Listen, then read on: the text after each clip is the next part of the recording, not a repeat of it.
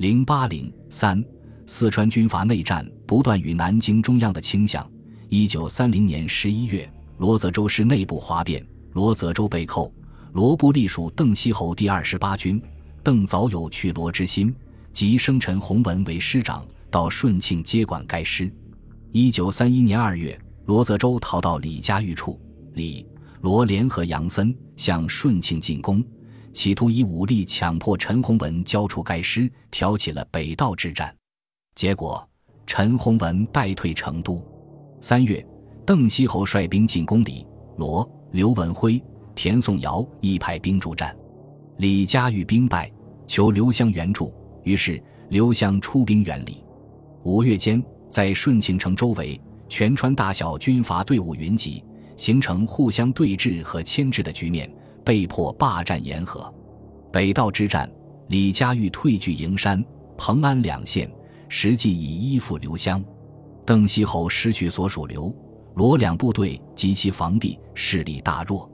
而刘文辉乘势占有了乐至、安岳、遂宁、潼南、蓬溪、南充各县，势力大增。到一九三二年，四川经近二十年的混战，仅剩下刘湘、刘文辉、邓锡侯。田颂尧、杨森、李佳玉、罗泽洲和刘存厚八个军阀，实力最大者为四川善后督办兼国民党军第二十一军军长刘湘和四川省主席兼第二十四军军长刘文辉，两部实力相当，都企图称霸。刘文辉防区遍及川康八十一个县，多为富庶之区，拥兵十二万左右。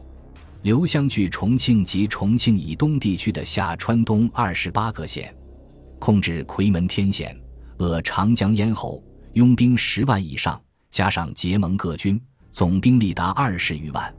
较之刘文辉、刘湘在政治上得到蒋介石支持。一九三一年三月，南京国民政府为整理四川省军事起见，在四川设立善后督办，规定。善后督办在善后期间，所有全省驻在军队统归负责处理，并得按该省情形随时咨商省政府，将全省划为若干警备区，每区设司令一员，均由督办呈请陆海空军总司令任命之。四月，刘湘就任善后督办，国民政府随之拨付刘湘包括五百万发子弹在内的大批枪械。六月。国民党三届五中全会选任刘湘为国民政府委员。七月，南昌行营发表刘湘为长江上游剿共总指挥。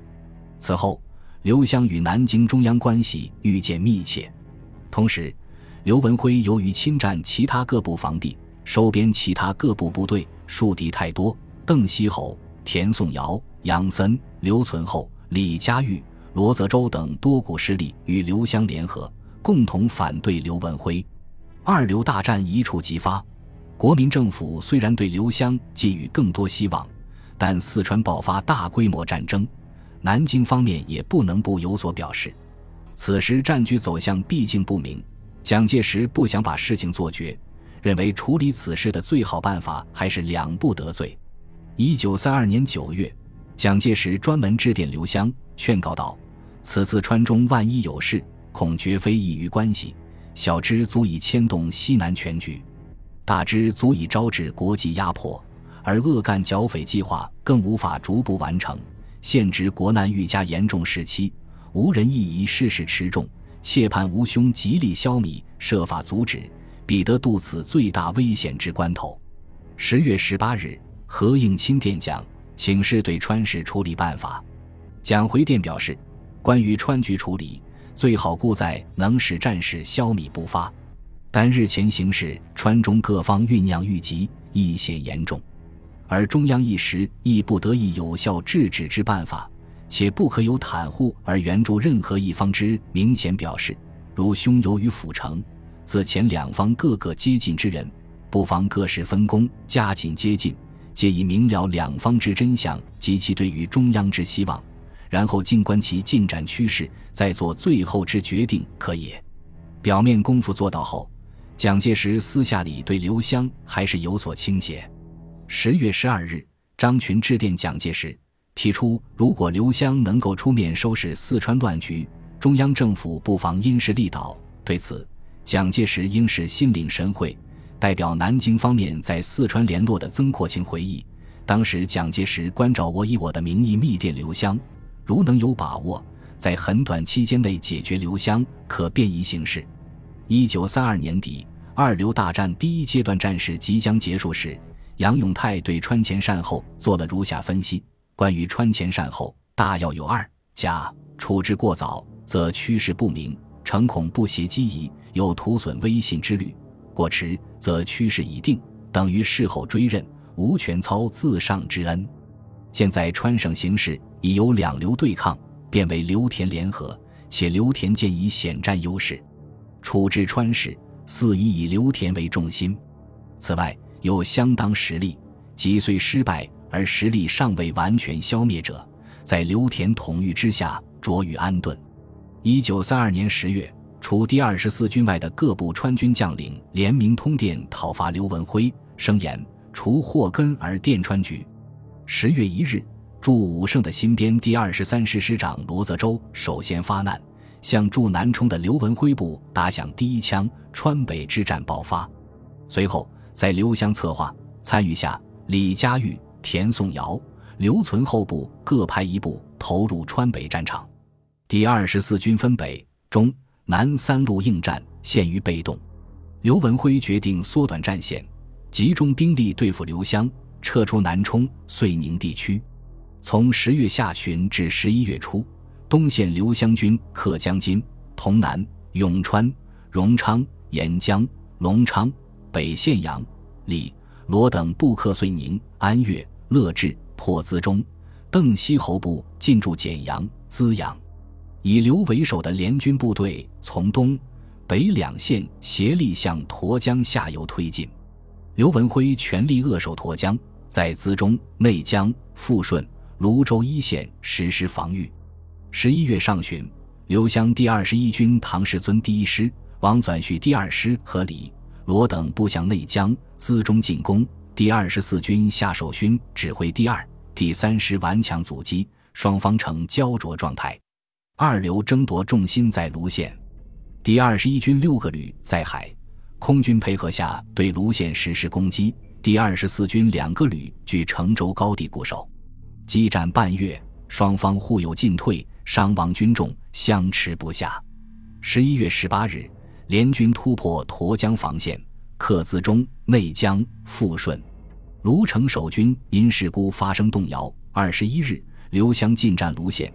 守军两个旅为刘湘收编，正当卢城战事激烈之际，十一月十四日，刘田成都之役爆发。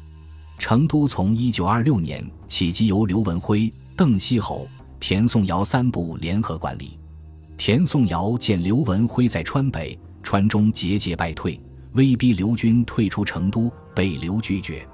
十一月中旬，田军在邓军暗中协助下与刘开战。双方共出动兵力五十个团以上，刘文辉将撤守资阳、内江等地的十八个团增援成都，实力三倍于田军。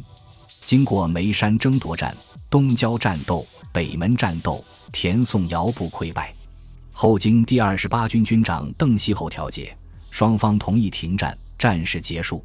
此后，刘文辉部专力对付刘湘部，集中七万兵力投入战场，向荣县。富顺发动反攻，十二月十日，荣威之役全面开始。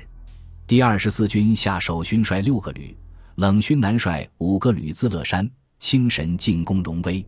下部在景延的千佛寺、马踏井、三江镇等要地，与潘文华等部激战五昼夜，伤亡二三千人。刘湘部退入荣县。同期，冷部五个旅攻刘湘右翼唐氏尊师。双方在景延东北的东材场遭遇，唐部不知退荣县双股坟。而后，两军在荣县城西咸爱老军台展开决战，投入兵力达三万人，双方死亡三千余人，潘师溃败无法再战。荣威之役历时十一天，刘湘全线失利。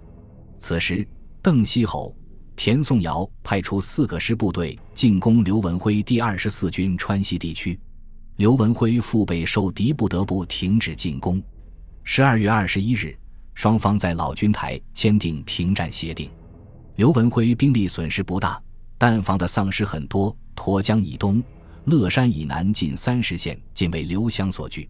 刘文辉不败而败，将原因归咎于邓锡侯的背信弃义，决心集中兵力攻打邓锡侯部。一九三三年五月九日，刘文辉再次率部突入邓锡侯防地，刘邓皮和之役爆发。邓锡侯调集所部近三十个团。约四万人在皮河北岸固守，刘文辉部攻击逾越，伤亡数千人，无进展。五月二十六日，刘湘、邓锡侯等在乐至召开安川会议，决定联合进攻刘文辉。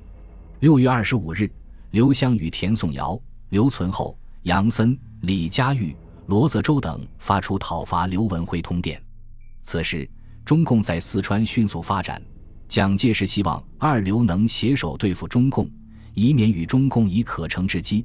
在致张群电中谈到，刘湘派员携其治川方案来谈，内容以半年内扫除统一障碍，组织省府，年内剿灭共匪，一年半内划清中央与地方之税收及整缩军队。其意在先灭刘文辉，中以过去先灭严冯后剿赤匪，以为统一可期，其结果相反之意与之。属其必先剿匪，才可统一川局，名正言顺，亦无人能反对之义理说之。总之，测其意四必以决心，对中正为通告形式，说必无效。川氏只有让其自乱而已。如能设法合力灭共，避免二流之战，使刘湘无法起信，由幸也。蒋虽想调和二流，但其既对四川束手无策，又不欲干预刘湘影响与刘关系。因此，所谓避免二流之战，只是徒托空言。七月初，刘湘以安川军名义，组织三路大军，共一百一十余团，向驻守川南、川西的刘文辉部进攻。很快挺进到成都附近。八日，刘文辉不得不退出成都，辞去省主席，将所部二十四军分成六路，沿灌县至乐山岷江右岸布防。八月三日，刘湘又与杨森。邓锡侯、田颂尧、罗泽洲等联军将领在成都召开安川剿赤会议，决定乘胜追击。中旬，刘湘下令全县总攻冠县，新津刘文辉军内变，安川军全面突破岷江防线，乘胜追击。第二十四军向西撤退，溃不成军。八月底，刘湘率军攻下雅安，刘文辉部队随之瓦解。一百团以上兵力仅剩数团，主要将领或投降或隐退。刘文辉率残部万余退至汉源。八月三十一日，刘湘宣布安川军事告终。此后，刘湘控制了四川将近一半的县份，而且多为附属地区。二刘大战以刘湘完全胜利宣告结束。刘湘控制四川，由于其与南京中央相对良好的关系。为蒋介石所乐见。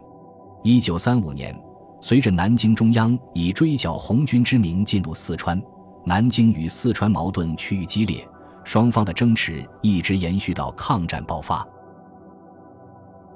本集播放完毕，感谢您的收听，喜欢请订阅加关注，主页有更多精彩内容。